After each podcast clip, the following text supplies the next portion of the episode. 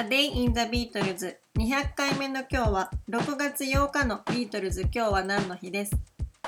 ？1966年の6月8日。ビートルズは EMI スタジオで Good Day Sunshine のレコーディングを行いました。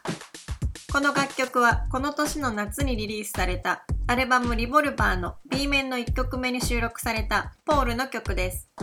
レコーディングは8日と9日の2日にわたって行われ、プロデューサージョージ・マーティン、エンジニアはジェフ・エメリックが務めています。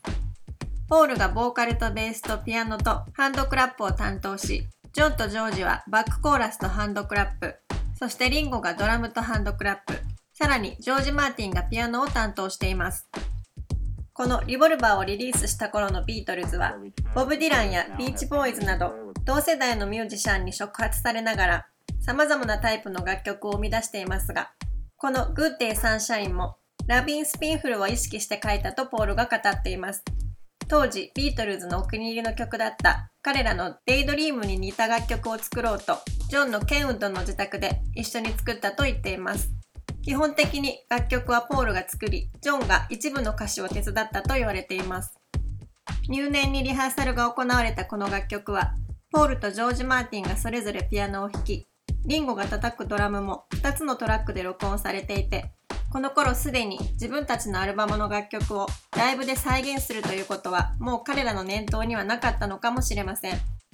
かのレナード・バーンスタインがこの曲を絶賛したというエピソードがありますが、変拍子があったり転調があったりと2分ちょっとの短い曲の中にポールのアイデアとセンスがたっぷり詰め込まれています。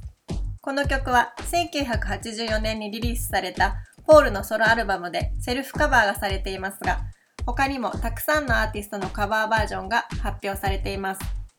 中でもポールはロイ・レッドモンドのカバーが素晴らしいとアンソロジーの中で語っています。シングルカットはされていなくても、こんな風に多くのアーティストに注目され、演奏したいと思わせる楽曲をたくさん持っていることが、ビートルズの凄さの一つなのだと思います。A Day in the Beatles 200回目おしまいです。